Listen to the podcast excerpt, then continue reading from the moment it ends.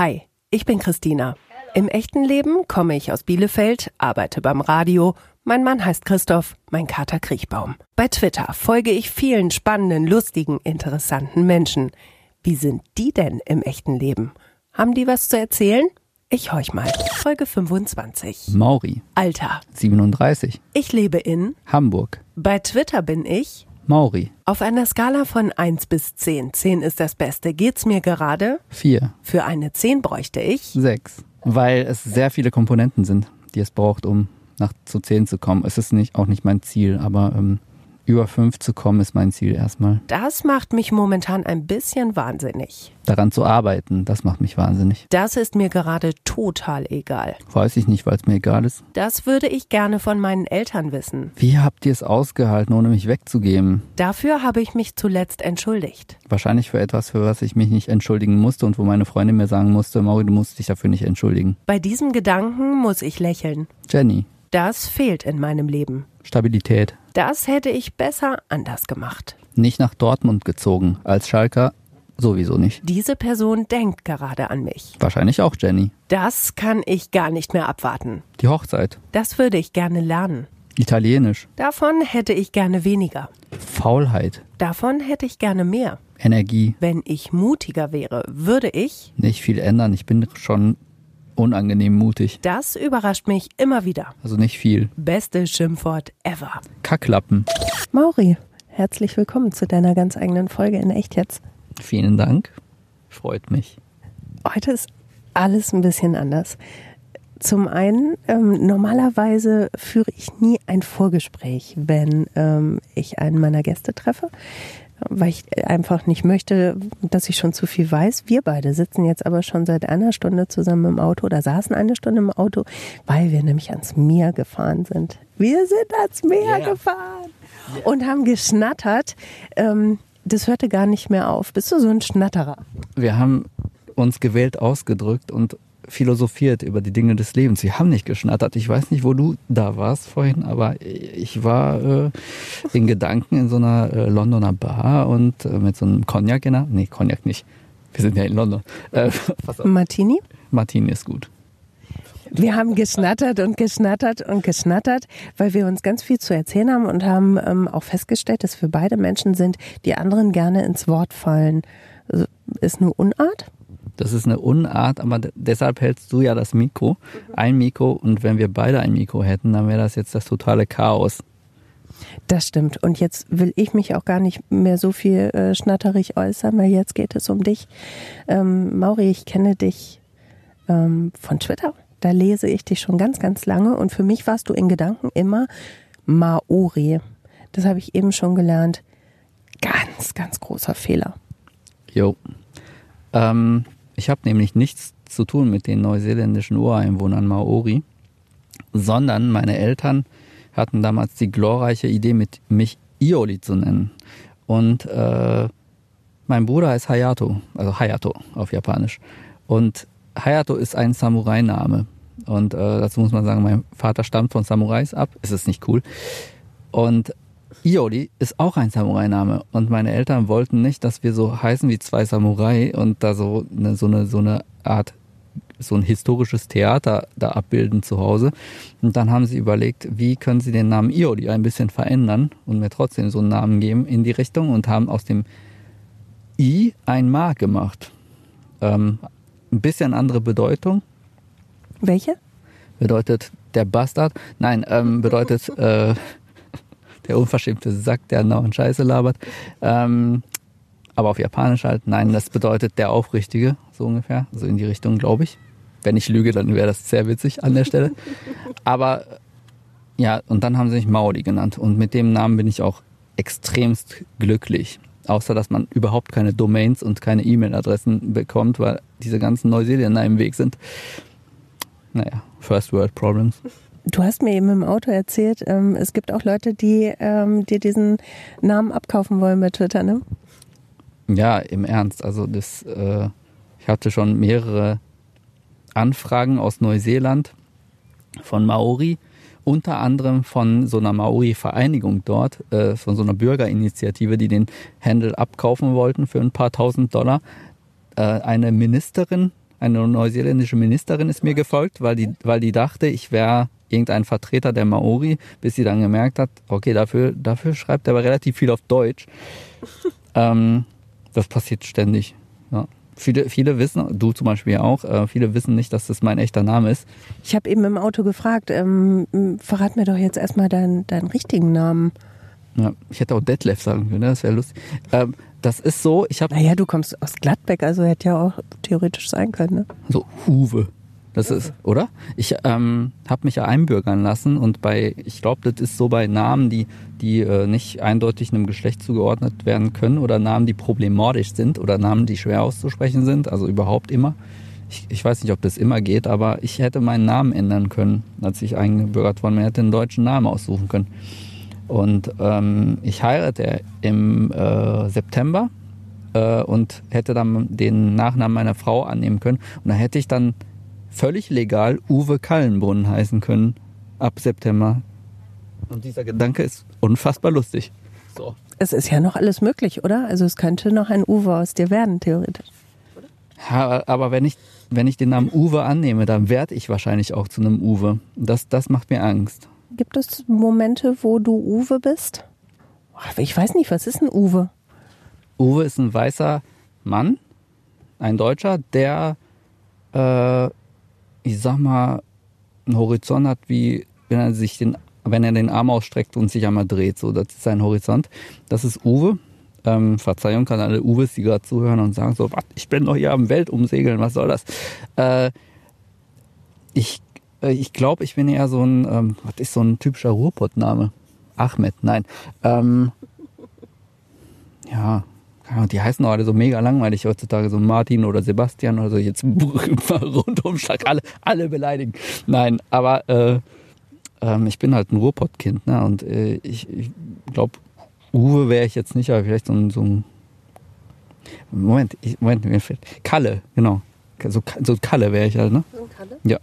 Also ein Typ, der äh, an so, einem, so einer Bude steht, halt mit so einem, nicht unbedingt Paderborner, muss jetzt nicht unbedingt sein, aber so ein, ein Preis, preiswertes Gebräu in der Hand hält ne, und sich so, weißt du, so morgens, irgendwie Dienstagmorgens ähm, ab Dienstagmorgens ab 14 Uhr, sag ich mal gerne, ähm, sich da schön zu Detlef an die, äh, an die Bude stellt und dann so ein bisschen über die Politik redet.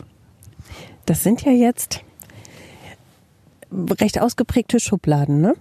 Schubladen äh, findest du ja eigentlich, wenn ich dich so lese bei Twitter, nicht so geil. Das sind keine Schubladen, weil da mitten in dieser Welt bin ich aufgewachsen. Das ist im Robot so. Das, ähm, wenn du da morgens irgendwo eine, irgendwo an eine Bude gehst, dann steht da halt schon einer oder mindestens ne, oder äh, einer oder seine Freunde und hängen da ab und trinken, weil gibt nicht viel Arbeit. Also Gelsenkirchen hat immer noch eine Arbeitslosenquote über 20 Prozent. Äh, Gladbeck hat, glaube ich, auch so um die irgendwas zwischen 15 und 20 äh, Prozent. Ähm, das hat halt Auswirkungen und die Leute suchen sich halt ihre Räume und das ist völlig legitim, das ist natürlich. Und bevor die sich da irgendwo verkriechen, auch wenn du halt kein Geld hast und keine Arbeit, wenn, du da Leute hast, vor allen Dingen so Leute von früher, mit denen du noch äh, irgendwie unter Tage arbeiten warst, so dann triffst du dich halt mit denen irgendwo und du triffst halt dich mit denen irgendwo, wo du es dir auch leisten kannst. Und dann gehst halt nicht irgendwie in so ein Shishi-Restaurant äh, oder so, sondern dann triffst du dich halt an eine Bude. Da kann, kriegst, kriegst du immer noch ein Bier da in, in äh, Dortmund für, keine Ahnung, 50 oder 80 Cent. So, das kann man sich in Hamburg nicht vorstellen. Wenn du da eine Bude gehst, kriegst du ein Astra für 2 Euro kriegst eine geschmiert, den Roboter, also für sowas. Mittlerweile äh, lebst du in Hamburg. Hm, wie bist du aufgewachsen in, in Gladbeck? Ist auch gerade ein bisschen durchgeklungen, dass ich so ein Assi bin und das kommt halt, ähm, und ich sage das halt mit Stolz auch, in, in die, anderswo ist Assi ein Schimpfwort und im Ruhrpott ist Assi so ein so eine Art Bodenständigkeit und ähm, ich, ich weiß nicht, äh, wenn ich in Hamburg aufgewachsen wäre, wäre es vielleicht ein bisschen anders verlaufen so mit mir, aber äh, ich mag das. Ähm, Moment, ich soll ja nicht sagen, dass ich das mag. Ne? Du wolltest ja wissen, wie ich aufgewachsen bin. Also ich Seht ihr, das meine ich mit Höchstgen, von Höchstgen auf Stöcksgen. Herrlich ist das mit ja, dir. Auch so, du bist so ein Eichhörnchenkopf, ne? wie meine äh, Folge Nummer 6, Mareile. ist etwas, was mich in der Schulzeit total weitergebracht hat, wie du dir vorstellen kannst. Meine Kindheit, ich würde das gerne so ein bisschen äh, abkoppeln voneinander. Also dieses, dieses Rassismus-Thema begleitet mich seit jetzt nicht meiner Geburt, glaube ich, so, aber, aber seit meinem so bewussten, so, meiner Wahrnehmung irgendwie der äh, Umgebung und der Menschen da draußen, die nicht zu unserer Familie gehören, begleitet mich das mein ganzes Leben. Und das ist Alltag für mich und ähm, ich finde es immer ganz niedlich, wenn dann auf Twitter geschrieben wird, so ja, das kommt gerade so auf, das Thema. Hm, das kommt nicht so auf. Ne? Das ist Alltag für viele Menschen im, im äh, in Deutschland und auf dieser Welt ja auch, das ist ja kein exklusives deutsches Problem, es ist Alltag. Das ist, man geht raus und ist damit konfrontiert, ob man will oder nicht. Ne? Also das können sich viele einfach nicht vorstellen, dass wir in so einer Welt leben, in der Menschen halt äh, aus dem Haus gehen und ständig kommentiert werden, dass, dass sie irgendwelche Ching-Chongs sind oder dass sie irgendwie äh, wieder dahin zurück sollen, wo sie hergekommen sind. Und da habe ich auch schon einen Tweet drüber geschrieben, was soll ich in Gelsenkirchen. ähm, aber das sagen Erwachsene zu so dreijährigen Kindern, die auf der Straße sind. Die auch schutzlos sind dann in dem Moment. Ne? Ja, relativ. Also ähm, das, also wir waren, wir waren immer, äh, ich glaube, das hat uns als Geschwister, ich habe noch zwei Geschwister, älteren Bruder und eine jüngere Schwester, auch sehr zusammengeschweißt, weil wir sind sowas von unterschiedlich, so, aber das eine dieser, ähm, dieser Hass von außen oder diese, diese ständigen Kommentare von außen haben uns halt auch zusammengeschweißt, sodass immer, wenn der eine von uns angegriffen wurde oder die eine, dann äh, sind wir ihm ihr zur Seite gesprungen. Immer. Das war in der Schule so, wo ständig rassistische Kommentare von Schülern, Schülerinnen und Lehrern, Lehrerinnen nicht. Nein. Von den Lehrerinnen nicht, lustigerweise. Okay. Nur von Lehrern. Mhm. Ähm, gefallen sind. Das war Alltag, ja. Hast du eine Frage, weitere Frage dazu? Ja, ich denke nach. Also ich bin nicht so schnell im Kopf wie du. Ähm, ich Warum schüttelst du den Kopf? Äh, weil ich dich immer sehr schnell im Kopf finde, so, wenn du Fragen stellst, aber. Aber manchmal muss ich auch ein bisschen nachdenken. Ich versuche mich da so reinzufühlen in die Situation, ähm, wie prägend das ist. Super prägend. Das bestimmt alles. Mhm.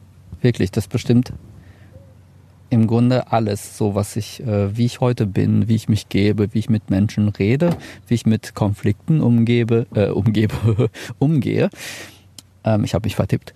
Ähm, das ist wirklich krass, das hat krasse Auswirkungen. Das sind nicht so Sachen, die man einfach so weg ignorieren kann, wo echt so schlaue Kommentare, habe ich mich gestern wieder so tierisch drüber ausgelassen, weil jemand geschrieben hat, einfach anlächeln und ignorieren, so das das kann auch nur ein weißer Mann schreiben. Das war übrigens ein weißer Mann.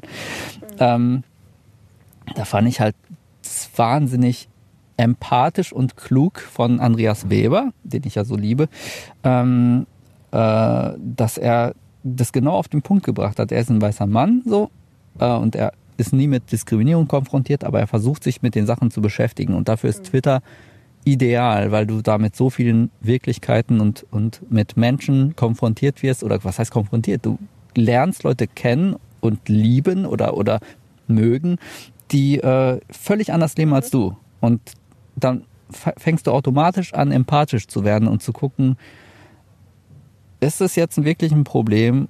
Habe ich damit was zu tun? Ich jetzt zum Beispiel als Mann, ne? das ist ja ein Thema, und ich bin ja auch scheiße privilegiert. Also als Japaner ist man ja auch unfassbar privilegiert oder ich, ich als Japano-Deutscher. Ähm, und da ist man sich gar nicht bewusst, wie privilegiert man ist, weil alles, was man hat, hat man. Und vieles nimmt man als selbstverständlich hin. Und zwar wirklich erstaunlich viel. Hab so eine unfassbar dämliche Aussage ähm, kurz vor der Europawahl noch im Fernsehen gesehen, wo ein, auch ein weißer Mann, gesagt hat, ähm, ja, äh, wir haben ein Dach über dem Kopf und was zu essen und äh, flüssiges Wasser oder so, so ne, oder fließend Wasser, ähm, aber das heißt ja nicht, dass es uns gut geht. Und, und dann dachte ich so, okay, mhm. genau das heißt es eigentlich. Mhm. Ähm, und das sind dann so Leute, die dann wählen gehen. Und dann weiß man ungefähr so, was die wählen. Naja. Was sind deine Mechanismen, wenn dir Rassismus begegnet? Du hast vorhin im Auto ähm, gesagt, irgendwann, da reißt dir dann auch mal der Geduldsfaden, dann reichte es. Auf der Straße habe ich gar keine Geduld mit äh, Rassisten. Als Kind ähm, oder als gerade so die Erfahrungen in der Kindheit haben mich dann zu so einem sehr introvertierten, ängstlichen Jugendlichen gemacht und ich wollte immer unauffällig sein. Also nicht mal unauffällig, ich wollte unsichtbar sein. Ich habe es gehasst, rauszugehen. Ich habe mich zu Hause eingeigelt und ich habe ich hab mich auch im Unterricht nicht mehr gemeldet. Ich wollte einfach keine Sichtbarkeit mehr haben. Ähm, ich wollte einfach weg sein und ähm, das prägt einen dann auch natürlich. Ähm, und da muss man sich irgendwie wieder rausarbeiten. Das ist nicht einfach. Ne, das, ähm, äh, wenn dann noch so diverse andere äh, Probleme dazukommen, also schu schulischer Art und so. Ne? Und wenn du ein stabiles Elternhaus hast, dann ist das super. So, dann, dann hast du wenigstens so einen Rückzugsort. Aber es gibt halt Menschen da draußen, die haben auch das nicht mal. Ja? Und ähm, dann will ich nicht, dass da irgendwelche Leute da rumlaufen und dann äh, ähm, kritisieren, dass dann äh, hier äh, halt Menschen vor Krieg flüchten, deren halbe Verwandtschaft abgeknallt wurde und dann kommen die hierher und benehmen sich in Anführungsstrichen nicht so wie ein weißer Mann. So, was soll das? Ähm, wie in, was, in was für einer arroganten ähm, Position wir hier uns echauffieren über Leute, die Unvorstellbares erlebt haben. Diese, und, dann, und, dann, und dann heulen hier so Leute rum, weil irgend so ein Hund eingeschläfert wurde und Whataboutism, ich weiß. Ähm, aber ne, so, ich meine, das ist eigentlich kein Whataboutism, weil es geht um diese, diesen Grad an Empathie für andere. Und ein Hund ist ein anderer, genauso wie ein, wie jedes andere Lebewesen auch. Und wenn ich es schaffe, für einen Hund den ich nicht kenne, der vielleicht Assi ist, so ein Assi-Hund, der irgendwie Leute anpöbelt und äh, nachts klauen geht, gibt's ja. Ne? Ja, hört man immer wieder, ne? Ja, gibt's auch bei Hunden. Ne? Da braucht man sich ja keine Illusionen zu machen.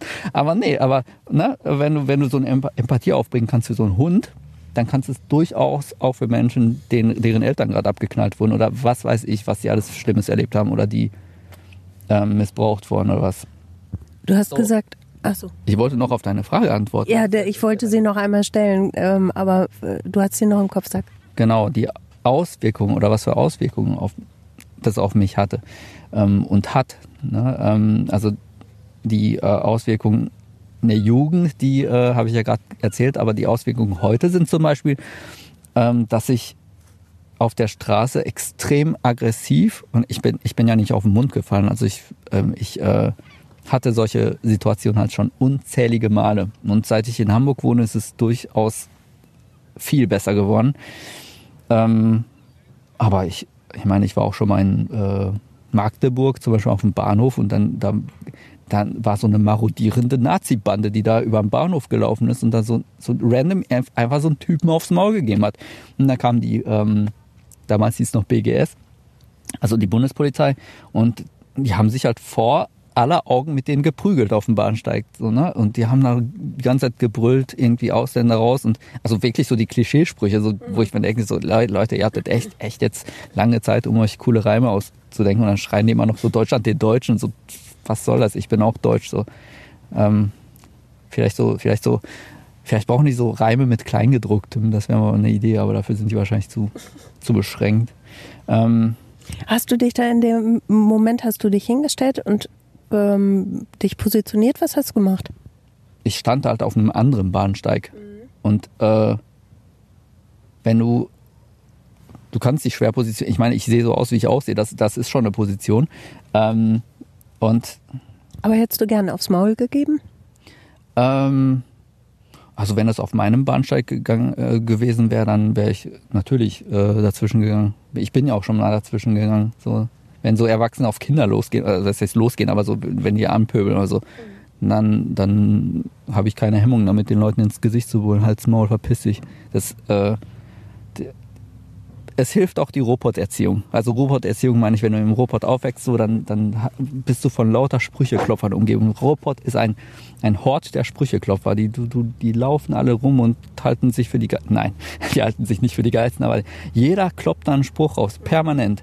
Und so wird man dann auch irgendwann selbst. So, äh, das, man ist es halt gewohnt. So geht man miteinander um. Es ist ehrlich und handfest und, äh, und ich genieße das auch richtig, wenn irgend so ein Idiot denkt, ich sei so ein ähm, japanischer oder chinesischer Tourist und würde ihn nicht verstehen und falte den dann so so im Asi-Ruhrpott-Style zusammen. Dann gucken die meisten erstmal sprachlos. Auch die so, so Jugendliche, die einen auf hart machen und dann äh, irgendeinen Spruch drücken, so eben im Vorbeigehen. Und ich sag dann so, komm her, sag mir das nochmal lass das mal kurz klären. So, dann, dann sind die schon so klein mit Hut, weil die er, überhaupt nicht damit rechnen, erstmal, dass ich plötzlich äh, die auf Deutsch so anpampe und dann auch noch auf so einem Deutsch. Da, äh, dass du es kannst, dass du dich so positionieren kannst, dass du es so raushauen kannst, ähm, ist ja schon bewundernswert, wenn man darüber nachdenkt, dass du als Kind eigentlich unsichtbar sein wolltest. Weil das wäre ja auch eine Schlussfolgerung zu sagen, okay, weil ich als mit dem Wunsch der Unsichtbarkeit aufgewachsen bin, ähm, bin ich auch nicht über diesen Punkt hinausgegangen und ähm, kann es heute nicht raushauen. Dafür könnte ich ja Verständnis haben. Ich habe äh, mich sehr verändert in der, ähm, als ich angefangen habe zu studieren. Ich ähm, so äh, zum Ende meiner Schulzeit wollte ich einfach nur noch alles hinter mich bringen und äh, mein Abi äh, abholen und dann mich verziehen. Und äh, ungefähr so habe ich das dann auch gemacht. Also ich habe ähm, in der Schule noch gerade so viel gemacht, dass es halt reicht. War mir auch völlig, völlig egal. Ich habe auch echt ein mittelmäßiges Abi. Aber das, ist, das war mir relativ egal, weil ich jetzt nicht Medizin studier, studieren wollte. Das will ich Patienten nicht antun, bitte. Aber dann bin ich an die Uni nach Essen. Was hast du studiert? um Gottes Willen, ich habe mich eingeschrieben. Das ist nochmal. Okay. Oh, äh, ich habe mich für Systems Engineering eingeschrieben, für den allerersten deutschen Studiengang, äh, Studiengang Systems Engineering. Und ähm, nach einem Semester und sechs von sieben verhauenen Klausuren habe ich gesagt, meine Talente liegen woanders. Ich weiß zwar nicht wo, aber nicht hier. Ähm, aber an der Uni habe ich gemerkt, das sind alles so unterschiedliche Leute hier alle hören unterschiedliche Musik und alle sehen unterschiedlich aus und sind unterschiedlich, äh, wahrscheinlich auch noch politisch unterschiedlich. Ähm, aber so, man hat sich halt so komplett frisch und neu kennengelernt und ich war auf einer Waldorfschule. Ne? Und ähm, in der Waldorfschule ist das so, wenn du in der ersten Klasse zusammenkommst, so mit allen anderen, so dann bleibst du bis zum Abitur mit dieser Klasse zusammen du hast keine Chance für einen Neustart. So, wenn du in der ersten Klasse in einer Schublade bist, dann bist du bis zur zwölften in dieser Schublade. Mhm. Und das war auch mein Pro was heißt mein Problem, aber ähm, das war einfach eine Tatsache. Ne? Und ich, ich war, ich habe schon immer so einen Hang dazu gehabt, mich zu solidarisieren mit den mit Leuten, die angegriffen werden von anderen. Und in der Schule waren das halt so Leute, die gemobbt wurden. So, ich habe ähm, einer meiner äh, langjährigen äh, Bekannten, Freunde, weiß ich nicht, der war Klassenkamerad seit der dritten Klasse und der war rothaarig und wurde, das ist wohl offensichtlich der einzige Grund gewesen, wurde halt gemobbt äh, in der ähm, Klasse von, von Mitschülern und ich habe da am Anfang, glaube ich, sogar mitgemacht oder ähm, das zumindest toleriert. Und irgendwann habe ich mich aber aus irgendeinem Grund mit ihm angefreundet ähm, und habe ihn halt verteidigt und wurde halt selber zur Zielscheibe. Und später habe ich mich halt immer mit den Leuten, die halt gemobbt wurden in der Klasse, solidarisiert. Auch mit Mädchen. Es gab auch noch ein äh, Mädchen bei uns in der Klasse, die ähm, war die totale Außenseiterin, weil sie äh, Lernschwäche, eine Lernschwäche hatte und still war und auch nicht so assi wie ich. Und ähm, die sich halt verbal auch nicht wehren konnte und sich nicht gewehrt hat. Und die war halt ständig Zielscheibe von so so Aktionen. Und irgendwann habe ich mich halt neben sie gesetzt. So ich habe hab Plätze getauscht. Und ähm, habe das halt also habe ihr quasi dann hab, hab, hab mich dann solidarisch mit dir gezeigt. Und ähm, habe sie dann so ein bisschen so rein, wie, wie nennt man das, so reingezogen in die, in die Klassengemeinschaft. Ähm, ich weiß überhaupt nicht, wie es ihr heute geht, so, aber, aber äh, da habe ich halt schon gemerkt, so, dass ich kann Ungerechtigkeiten so überhaupt nicht ab. Das ist, das, da platzt mir krank. Das, das ist auch das, was mich wahrscheinlich am meisten fertig macht. Also für andere sichtbar sein war okay, das war wichtig, das war gut. Nur für dich selber ähm, nicht sichtbar sein oder hänge ich mich zu sehr auf an dem äh, sichtbar sein?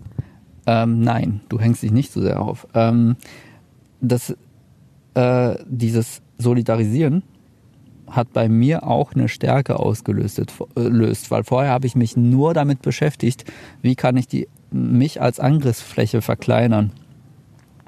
Aber plötzlich habe ich gemerkt, ich kann andere durch mich stärker machen. Also so kacke kann ich ja gar nicht sein, so schwach kann ich ja gar nicht sein, dass ich, dass ich äh, als ja, als also in so einer Klasse und wir waren eine relativ große Klasse, mich da alleine zu jemandem bekennen kann, der abgelehnt wird von der Klasse oder von einem Großteil der Klasse. Und ähm, wenn ich so mutig bin, so dann dann auch richtig. Da, also ich habe halt wirklich gemerkt, wie die Kraft halt in mir wächst irgendwie. Und das hat dir Stärke gegeben, um selber sichtbar zu sein? Ich, ähm, das war, das kam nicht so, also das war in, im Laufe in der Entwicklung. In der, in der Schule ging das noch nicht irgendwie, wie gesagt, wegen der Schubladen halt. Ne? Aber äh, als ich dann an der Uni war, war ich wieder bei null. So und dieses Gefühl kannte ich ja vorher nicht. Ich hatte, kannte ja dieses Gymnasium oder Realschulgefühl irgendwie nicht. Ähm, nochmal bei Null anfangen zu können. Und ich war völlig geflasht davon. Ich habe mich völlig anders angezogen. Ich habe diese ganzen schwarzen und grauen Klamotten irgendwie weggetan. Ähm, ich war, ja, ich, ich war plötzlich unterwegs, so habe mich mit Leuten getroffen. Plötzlich gab es auch sowas wie Internet. Das war in, zu den Anfangszeiten des Internets. Ich bin Abi-Jahrgang 2000. Und ähm, da ungefähr, also 2000 war auch das Jahr, wo, wo äh, in Deutschland so, so ähm, es explodiert ist mit den Internetanschlüssen und ähm, man plötzlich auch Menschen übers Internet kennenlernen konnte. Und ich war da ständig unterwegs, irgendwie so. Dadurch habe ich halt mega viel Selbstbewusstsein getankt. So, ich habe halt ge gemacht, was ich konnte und ich habe Leute getroffen, die denen halt völlig egal war, wie ich in der zweiten Klasse war. Und war halt ein relativ entspannter Mensch und äh, habe relativ viel Bier vertragen für so einen Japaner und das, das reicht meistens, ne, um mit Leuten ins Gespräch zu kommen. Ähm, da hat man ja schon mal ein Thema. Ähm, und, und dadurch wurde ich, also durch das wurde ich auch viel sichtbarer und habe hab gemerkt, so dass es, das kann auch, das kann auch äh, helfen in anderen Bereichen dafür musstest du mutig sein und du hast im Fragebogen gesagt, wenn ich mutiger wäre, würde ich, Pünktchen, Pünktchen, Pünktchen. Da hast du gesagt, ich bin schon so unangenehm mutig. Was meinst du damit? Ähm, zum Beispiel, dass sie mit den, sich mit Leuten solidarisieren oder dazwischen gehen, einfach auf der Straße, obwohl ich weiß, okay, wenn er mir jetzt aufs Maul haut, dann kann ich einfach mal drei Wochen ähm, nicht gerade liegen. Ähm, aber das in, interessiert mich nicht so richtig. Also ich finde da Gerechtigkeit ist wichtiger äh, und meistens komme ich auch gut mit meiner großen Fresse davon. Ähm, abgesehen davon bin ich schon immer so mehr der Mensch gewesen, der einfach macht. Und ähm, ich habe äh, lustigerweise, äh, also ich habe 2009 äh, bin ich den Jakobsweg gelaufen und habt äh, ein äh, Buch darüber geschrieben und das heißt vom Schisser zum Glückspilz in 26 Etappen. Und ich war, ich habe mich halt vorher als Schisser bezeichnet, weil ich noch nie alleine im Ausland war. Ne? Und das war so damals etwas, was so fast alle meine Klassenkameraden so gemacht haben. Entweder schon während der Schulzeit irgendwelche Austausche und so gemacht oder nach dem Abi dann irgendwie rumge rumgetrampt, rumgereist mit dem Ruck, berühmten Rucksack. Und ähm, das habe ich halt nie gemacht und ich hätte das gern gemacht, habe mich aber nie getraut. Und ähm, so im Nachhinein betrachtet war das aber nicht so richtig Schiss in dem Sinne. Das, das war so sehr exklusiver Schiss, nämlich davor, mich in so einem Land zu begeben, dessen Sprache ich nicht beherrsche oder so. Ne? Da war ich halt noch nicht so offen und und ähm, so, ich war nicht, noch nicht so ein Laberkopf wie heute auf jeden Fall. Das, also dieses Labern hilft. Und auf dem Jakobsweg habe ich das quasi dann unangenehmerweise perfektioniert, dass man. Das Labern? Dass man mit jedem Menschen irgendwie ins Gespräch kommen kann. Ich habe mich da mit einer Französin unterhalten, die nur Französisch konnte. Ich kann kein Französisch. Aber es geht. Ja. Soll ich auch sagen, wie? Soll ich auch sagen, wie? Ja, sag mir mal in welcher Sprache, wie, wie ihr euch verständigt habt. Sie hat auf Französisch geredet und ich habe auf Englisch geredet und auf Spanisch, so ein Mix irgendwie. Ähm, habe extra so ein bisschen Spanisch gelernt dafür, kann ich nichts mehr von. Bier bestellen geht, glaube ich, noch und zu fragen, wo die Duschen sind. Aber das reicht eigentlich zum Leben, fällt mir gerade auf. Ähm, aber eine andere Gefährtin da auf dem Weg, die war äh, damals, glaube ich, 61, also etwas über 60. Ja, die war Englischlehrerin. Ähm, und die hat mir gesagt, dass, dass ich sehr gut Englisch spreche. Und das war für mich ein sehr einschneidendes Erlebnis und ein einschneidender Satz, weil ich bis dahin dachte, ich kann über, ich hätte überhaupt kein Sprachtalent. Ich wäre voll der Loser, so was Englisch angeht. Ich hatte immer nur so beschissene Sprachnoten. Mein Gott, war ich schlecht. Und dann ähm, aber ich habe da auf dem Jakobsweg überhaupt nicht drüber nachgedacht, wie ich rede, sondern dass ich, ich habe mit jedem gequatscht, der rumlief und habe versucht, erstmal Deutsche zu meiden. Ähm, und die erste Deutsche, die, die äh, mit der ich äh, gelaufen bin, da wusste ich nicht, dass sie Deutsche ist. Ich dachte, die wäre irgendeine Französin oder Spanierin, habe mit der erstmal auf Englisch geredet. Einen halben Tag, bis wir irgendwie gecheckt haben, dass die Deutsch ist. Ähm, ist mir übrigens zweimal passiert auf dem Ergosweg. Ja, ja, das ist, ähm, weil ich ja auch nicht deutsch aussehe. Die kommen auf mich zu und reden Englisch und dann sagen sie irgendwann, die kommen aus Würzburg und dann weiß man, okay, das ist äh, kenne ich, kenne ich. Mhm. Ähm, ja, aber ich konnte, das Geile ist auch, ich konnte auch immer so tun, als als spreche, also als verstehe ich nichts, weil ich halt eben wenn, wenn du das wolltest als genau. bewusstes Mittel. Genau und ich wollte mich halt auch da in Situationen bringen, in denen ich halt noch nicht war und mich auch selbst damit konfrontieren. Ich wollte da äh, an mein Limit gehen, körperlich und auch irgendwie äh, psychisch, psychisch, mhm. ja, ja, in bestimmter Art psychisch, ne? Ähm, und das habe ich auch geschafft. Und da, und da dachte ich, ja, so, so ein Schisser kann ich auch nicht, nicht unbedingt sein, wenn ich das irgendwie hinkriege. Und heute, äh, also ich, ich wollte nach Hamburg ziehen, bin alleine nach Hamburg gezogen, obwohl ich kein Schwein in Hamburg kannte. Und ähm, ich bin auch zum Beispiel, ne, wenn ich, wenn mir eine Arbeit oder eine Arbeitsstelle ähm, nicht mehr nicht mehr zusagt, wenn da irgendwie Differenzen sind, die nicht mehr zu überbrücken, äh, äh, die ich nicht mehr überbrücken, äh, die ich die nicht mehr zu überbrücken sind? Die ich für unüberbrückbar halte. Das ist ja ein Unterschied. Na, vielleicht sind die ja noch überbrückbar, aber ich habe vielleicht keinen Bock mehr drauf. Dann kündige ich. Heißt, du machst. Du bist, du hast einen großen Motor. Was ist dein Motor? Ähm, passiert das automatisch? Hinterfragst du das? Passiert das?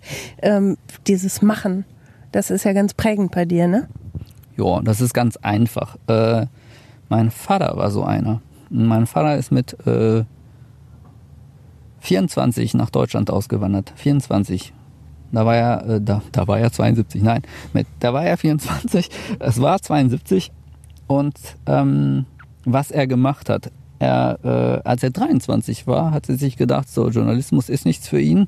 Da rennt man nicht als Reporter herum und ähm, hat voll die Abenteuer äh, wie in den Manga-Geschichten, äh, sondern man sitzt in der Redaktion und tippt so Ticker ab oder tippt irgendwelche Agenturmeldungen ab. Und das ist halt so ein, so ein Bürojob. Da hat er sich gedacht, ja gut, vielleicht doch was mit Schlagzeug, so, weil er die ganze Zeit schon Schlagzeug gespielt hat. Und dann ähm, hat er sich überlegt, so, ja, hm, aber nicht in Japan. So in Japan gibt es keine großen klassischen Orchester. Zur damaligen Zeit gab es halt noch keine äh, Philharmonien und, oder Symphonieorchester wie heute in Japan. Und äh, das war halt noch in den Kinderschuhen. Und ähm, da hat er so überlegt, hm, wo gibt es denn welche? Und das waren dann USA, äh, Deutschland, also Berlin oder Wien also es waren so die drei Welt äh, äh, äh oder da gab es halt so Orchester vom Weltruf. Und er hat sich gedacht, ja, wenn dann richtig, ne? wenn dann Champions League so. Gab es damals auch noch nicht übrigens. Ähm, und dann da hat er sich für Deutschland entschieden, so, weil was macht denn halt ein Japaner, wenn ihm die ganze Welt so zu Füßen liegt und wenn er überall hin kann, der, ne, der wandert in eine eingemauerte Stadt aus. Klar, logisch, so. ähm, ey, keine Ahnung, er, er konnte es mir nicht erklären, sein Leben lang konnte er es mir nicht erklären, warum Berlin. Aber ähm, er hat sich für Berlin entschieden und ist dann erstmal in Japan, echt in Japan, so ist nix Internet. Er ist in Japan in eine Bücherei gegangen und hat dann so Bücher gesucht über Berlin und über Deutsch. Hat dann irgend so ein verschwurbeltes Deutsch gelernt mit irgendeinem Fernsehkurs, der immer um 6 Uhr lief morgens. Im, also und hat sich da immer so äh, vor den Fernseher gesetzt und meine Oma hat da so, was macht denn der, was macht denn der Sohn da die ganze Zeit?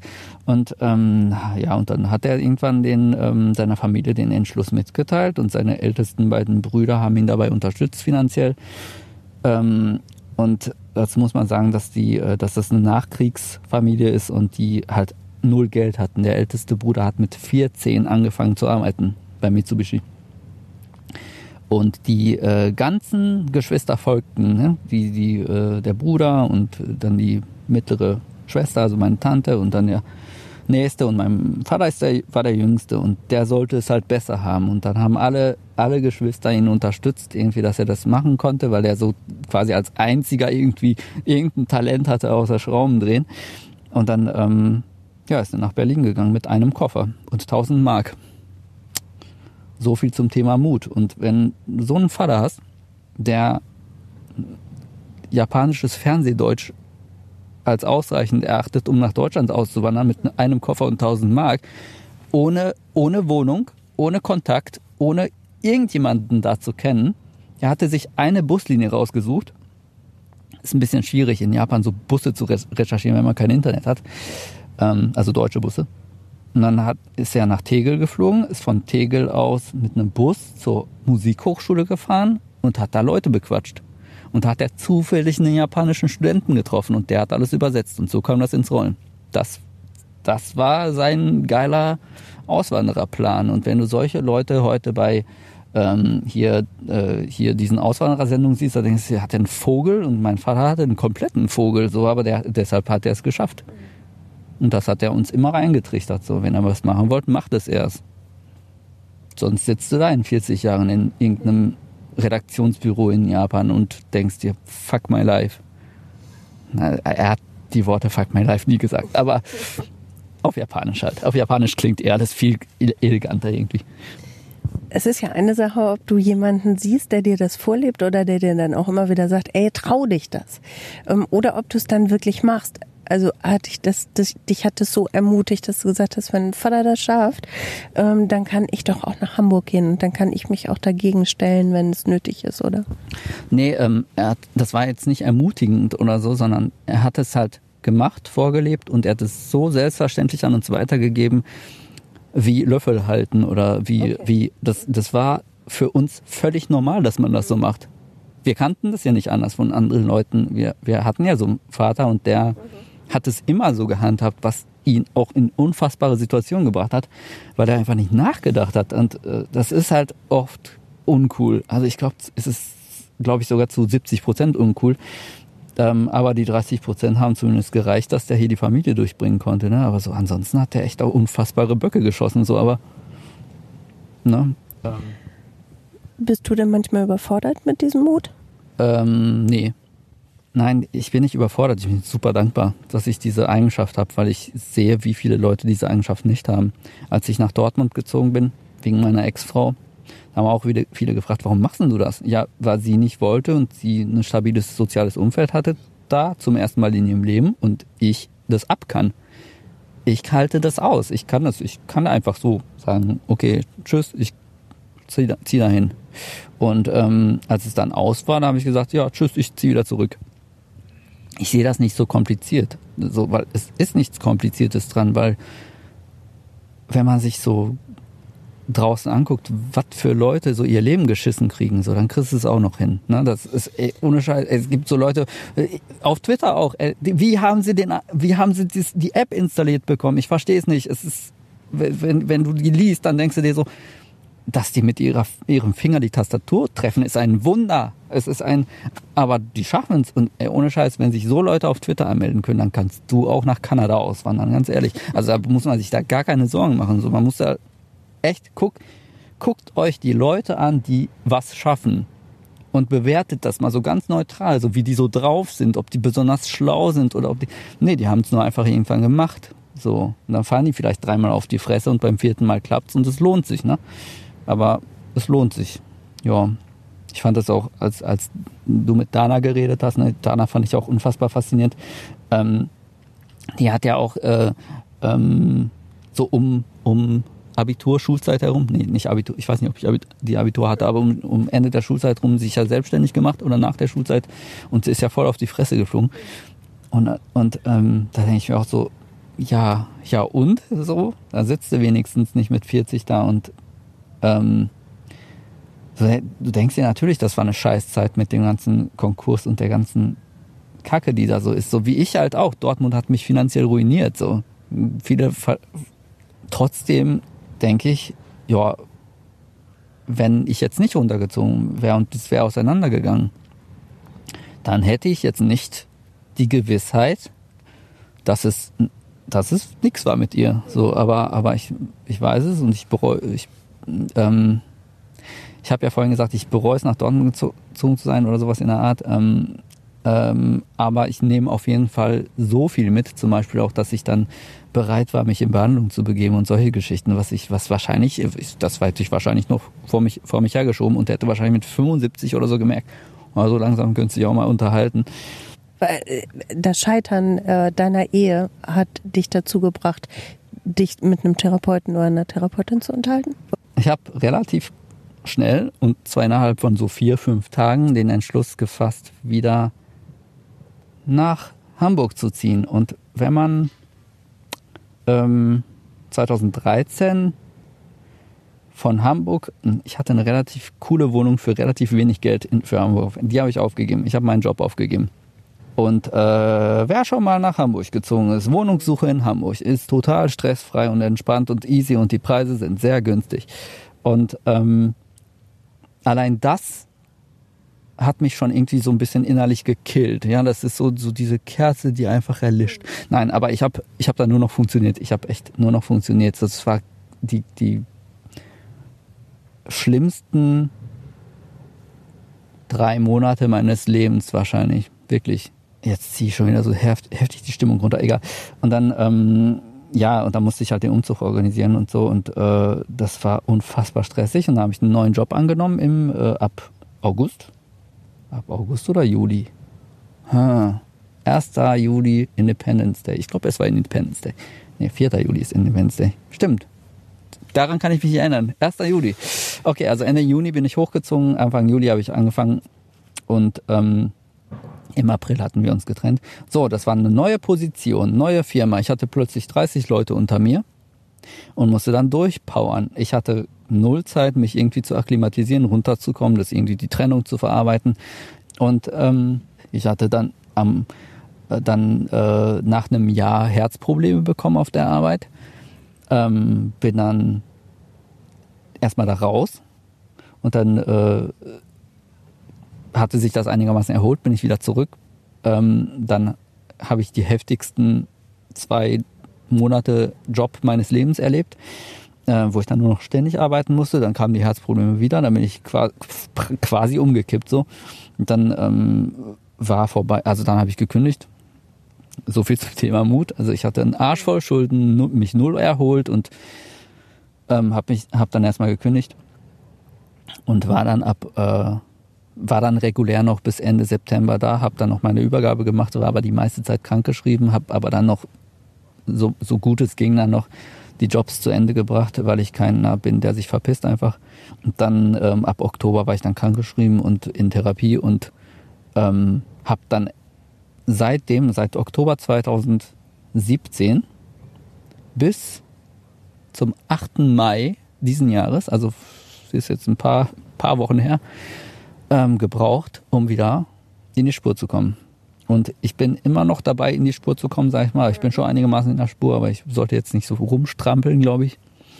Ähm, aber das hat dann echt so fast anderthalb Jahre oder was heißt fast, es hat anderthalb Jahre gedauert, ähm, bis ich wieder einigermaßen klar war. Und zwischendurch war ich am Ende, am Ende, wirklich am Ende und am Boden und äh,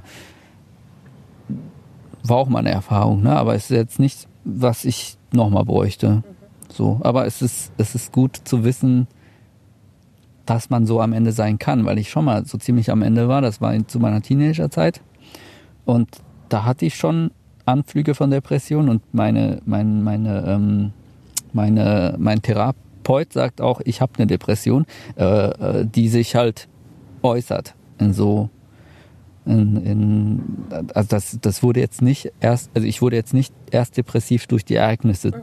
Ich habe schon immer einen Hang gehabt dazu und ähm, das war bei mir so relativ kontrolliert. Ich habe nicht eine so starke Form, aber wenn ich die Depression gut fütter, so mit ordentlich äh, Abfuck und Stress, so dann dann tobt die sich aus und da habe ich gemerkt, so das ist krass, so ich das ging gar nicht mehr. Ich meine, als Markus erzählt hat, so er könnte kon konnte den ganzen Tag nicht aufstehen, so.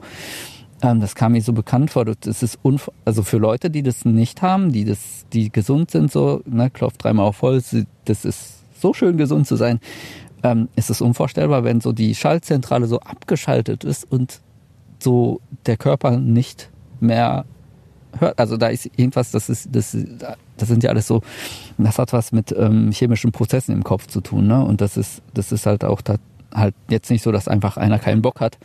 Ähm, und äh, du stehst dann so da auf dem Weg zum Supermarkt plötzlich und kannst nicht mehr weiterlaufen und denkst dir so, warum, ach, Leute, so, ne, bist auch so wirklich genervt dann von dir selbst. So, ne, das ist so eine ganz komische Mischung, aber auch irgendwie verzweifelt und ähm,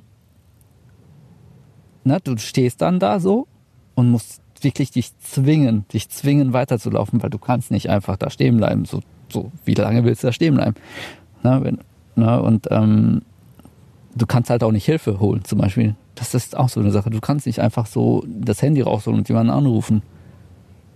Und dann fragst du dich so als gesunder Mensch so, warum denn nicht? Das ist, du nimmst einfach ein Handy und drückst auf eine Nummer. So, nein, das geht nicht. So die äh, die Schaltzentrale ist gestört, die Funktionen des Körpers sind gestört. Das das ähm, die Befehle werden falsch verteilt oder nicht mehr verteilt. Ähm, und das, das war, äh, ja, also nachdem ich krankgeschrieben war, ging es nochmal erstmal richtig runter.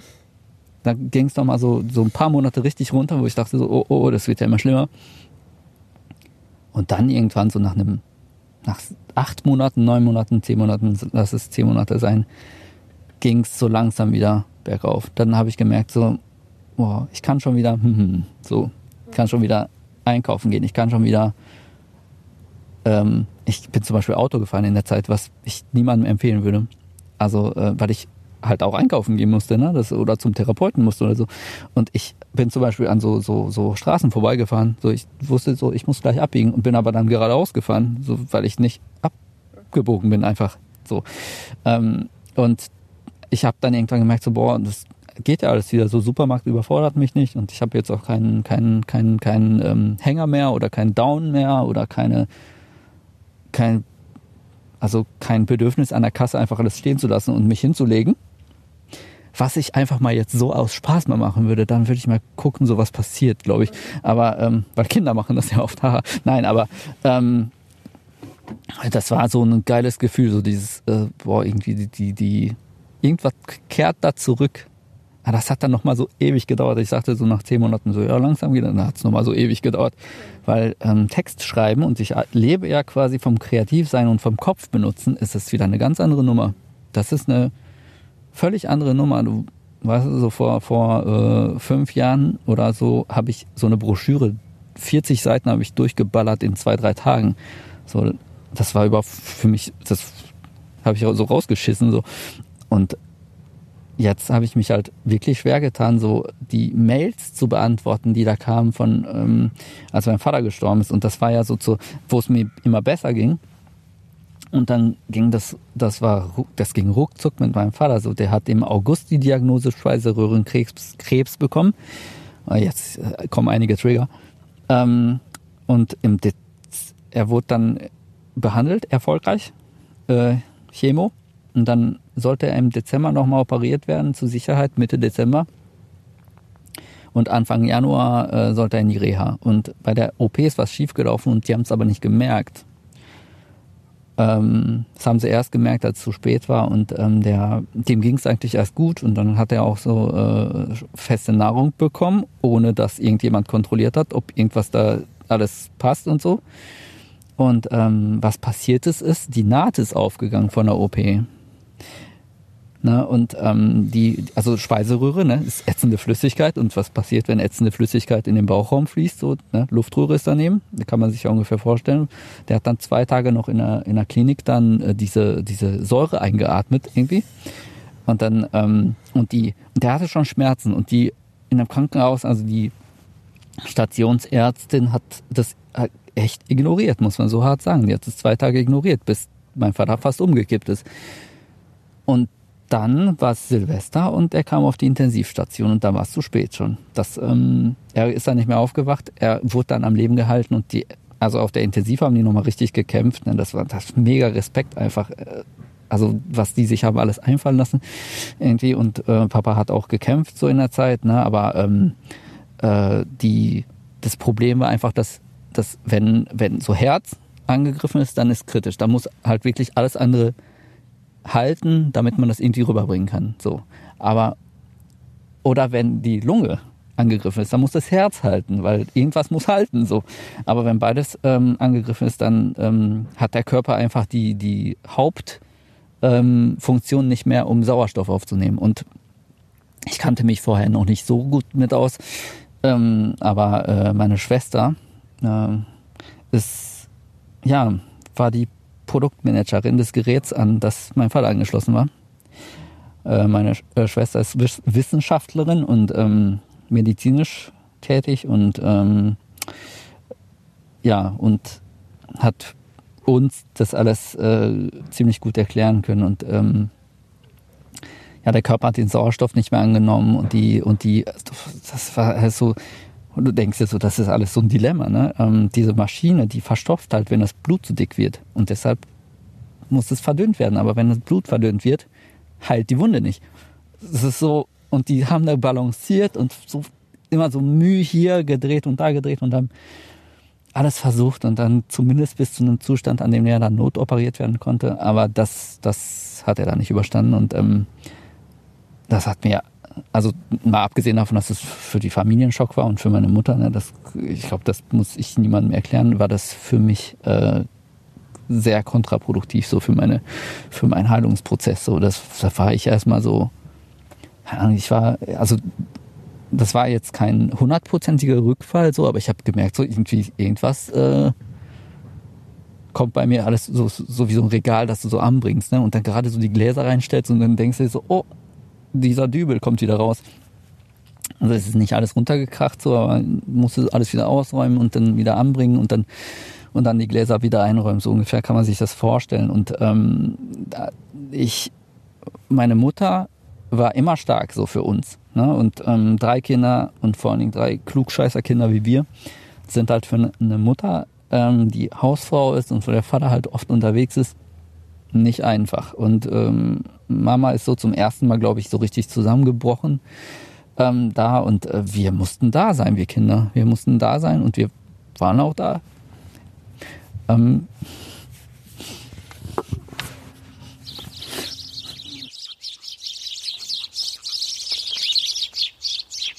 So, für euch ist das jetzt ein ziemlich harter Cut, weil wir ähm, einen Punkt gemacht haben an dieser Stelle.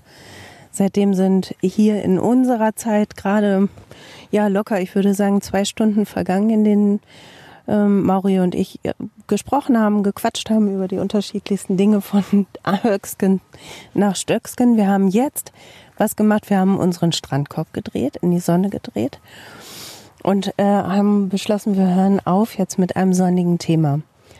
Das sonnige Thema gebe ich vor und das sonnige Thema heißt Jenny. Sie ist nicht hier. Ähm, ja, das war interessant, ne, diese ganze äh, Reise gerade an Themen. Mhm. Ähm, ja, ich, äh, oh, ich habe einen Übergang. Pass auf, ich habe einen Übergang, weil das jetzt ein voller harte Cut war. Mhm. Und ähm, dass ich, dass ich, äh, ich hatte eine ziemlich bewegte Zeit. Ich würde nicht mal sagen schwere Zeit, aber es ist halt intensiv gewesen alles. Und ähm, als ich damals äh, die Trennung hinter mir, mir hatte und ähm, zu Bewerbungen in Hamburg war, zu Jobbewerbungen, habe ich gesagt, so, ich bin immer vier Tage da und klapper mal die Agenturen ab. Ich bin Werbetexter, ne? Und, ähm, und dann äh, habe ich mich so bei fünf Agenturen vorgestellt. Und einen Tag hatte ich frei. Und das war ein Donnerstag. Und ähm, ähm, das ist jetzt drei Jahre her. Das war der äh, 26. Mai. Ne? Also wirklich fast genau drei Jahre her. Und ähm, ich hatte nichts zu tun. So, meine, meine Bahn, feste Bahnverbindung äh, ging um 20.46 Uhr. Und ähm, habe Leute in Hamburg gesucht, die sich mit mir treffen wollen, weil ich halt einfach Langeweile hatte. Aber alle mussten arbeiten, bis auf Jenny. Jenny hat damals noch bei stern.de gearbeitet und ähm, die äh, hatte Wochenendschicht und deshalb hatte sie an dem Donnerstag frei. Und ähm, ich, wir verstand, haben uns schon immer ziemlich gut verstanden über Twitter. Ähm, gibt einfach so ein paar Spezies, mit denen ich mich super gut verstehe und mit denen ich mich auch schon austausche, ausgetauscht habe. Und ähm, also Worte ausgetauscht, ne? nicht, dass hier jetzt Missverständnisse und so. Und ähm, Jenny hatte ich noch nie getroffen. Ich wusste, dass sie in Hamburg ist und dass sie sau lustig ist und so. Und ähm, dann haben wir uns relativ spontan dann verabredet und haben dann äh, so fünf Stunden gequatscht, die sehr schnell vorübergingen, die fünf Stunden. Und dann bin ich gefahren und dachte, ähm, das war sehr lustig und das wird bestimmt cool, wenn ich wieder in Hamburg bin. Ähm, mehr nicht, mehr habe ich nicht gedacht. Ich habe nicht gedacht, so, oh geil, die Frau. Ähm, was ich gedacht habe, ist, wenn ich, völlig unabhängig davon übrigens, wenn ich nach Hamburg ziehe, werde ich erstmal arbeiten, mich auf die Arbeit konzentrieren und keine Frauen. Die Schnauze voll von Frauen soll mir wegbleiben. Ähm, da war ich in Hamburg und nach zwei Wochen waren Jenny und ich zusammen. äh, weiß auch nicht, äh, wie das eskalieren konnte. Doch, ich weiß, wie das eskalieren konnte. Geht euch halt nur nichts an. Ähm, und seitdem hat sich auch mal wieder noch, noch mal wieder viel getan, weil wir so ähm, viel, viele Dinge aufzuarbeiten hatten. Wir beide einfach. Und weil ich dann in der Zwischenzeit auch eben diese, diese ähm, Aufs und Ups hatte mit den äh, beruflichen ähm, Dingen. Dingen. Auf und Ups. Und äh, mit dem privaten und äh, auch mit dem heftigen Down dann. Und ähm, da musste Jenny einfach auch extrem viel als Partnerin aushalten. Du hast da zu Hause jemanden sitzen, der einfach ein Sack Elend ist, einfach ein, einfach ein Beutel voll Scheiße, ähm, der extrem passiv ist, extrem negativ.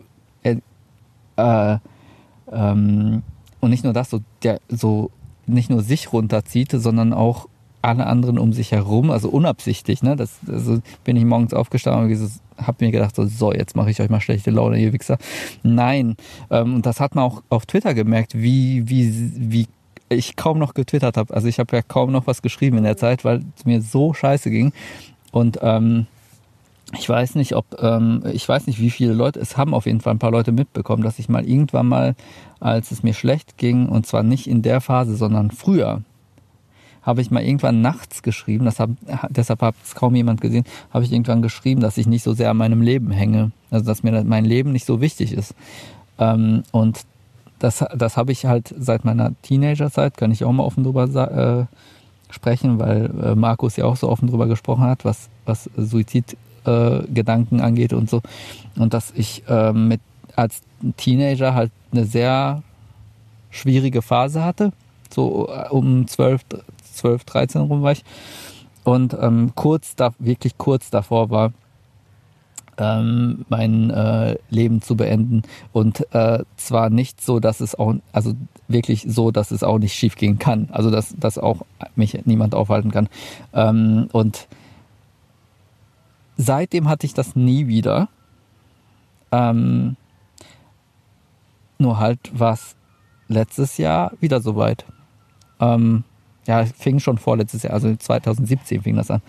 Und ähm, von wegen sonniges Thema, ne?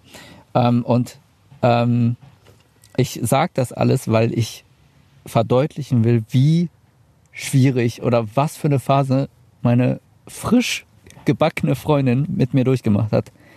Ähm, die äh, nichts ahnend, ja, mit so einem Typen, der lustig auf Twitter ist, zusammengekommen ist. Lustig ihre Aussage, ne, nicht meine und ähm, eigentlich so völlig arglos war, was, was mich angeht. Und dann, und dann äh, stellt sich aber heraus, das ist nicht dieser äh, starke Mensch, der, der ähm, selbst, selbstbewusst ist immer und ähm, lustig und voll erfolgreich im Job und so. Ähm, wobei ich das nicht behauptet habe. Aber äh, ähm, sie äh, hat sich irgendwann morgens so da gefunden, äh, äh, sie geht arbeiten und ich muss erstmal klarkommen. Ich muss erstmal versuchen zu überleben, ne? versuchen abends noch am Leben zu sein. Und ähm, da hat sie selbst, glaube ich, hardcore drunter gelitten.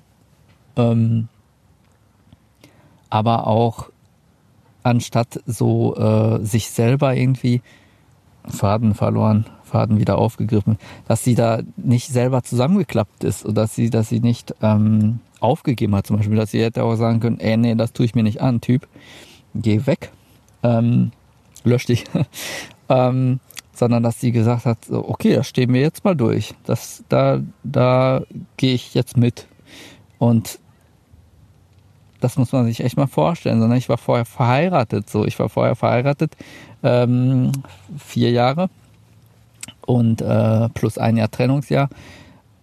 Und trotzdem war die, die da, die Jenny halt äh, die Frau, die durch die tiefste Scheiße gegangen ist mit mir, die ich erlebt habe. Die, ne, und, und sie war nicht irgendwie gebunden oder hatte mir irgendwas versprochen. So, sie hätte sich jederzeit verpissen können oder sagen können, so, komm erstmal klar, Digi, ne, ich, ich bin mal erstmal weg so und äh, wenn du wieder klar gekommen bist, dann können wir uns wieder sehen. So, nee, sie ist mir echt mit, mit mir durch die tiefste Scheiße gewartet. So, das ist äh, und ähm, hat so schlimme Momente mit mir ausgehalten und auch ähm, nicht nur ausgehalten, ne, sondern hat echt versucht, so ähm, äh, das Schiff in der Spur sind Schiffe in der Spur, verdammte Scheiße. Also den, den ganzen Laden irgendwie am Laufen zu halten, so dass das ist irgendwie nicht entgleist und das, dass ich auch nicht umkippe. So, ne? Sie hat versucht, mich in, irgendwie in der Spur zu halten, äh, was meine Therapie angeht, was meine Genesung angeht und was meine was meinen Tagesablauf angeht, hat das sehr viel mit mir auch unternommen. Und Depression heißt ja auch nicht, dass man halt drum die ganze Zeit rumsitzt und nur so eine Fresse zieht. So, das ist, ich bin, glaube ich, einer der am besten gelaunten Depressiven auf der Welt wahrscheinlich.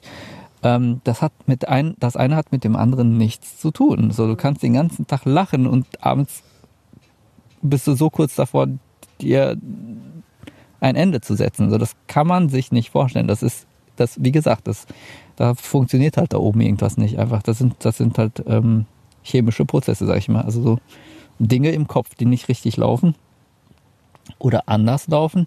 Und damit muss man sich halt auseinandersetzen. Und wenn er jemand ist, der äh, oder eine Frau ist, die ähm, bereit ist, da mitzugehen und ähm, der du es wert bist, einfach, der du es wert bist, diese ganze Scheiße mitzumachen, so dann denkst du dir, jo, dann äh, stecke ich hier einen Ring an den Finger.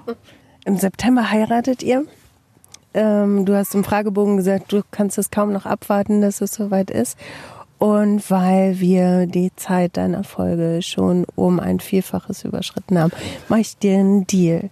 Wenn ihr ähm, geheiratet habt und du das Gefühl hast, dir geht's gut treffen wir uns nochmal. Hast du Lust? Gerne. Tschüss. Tschüss.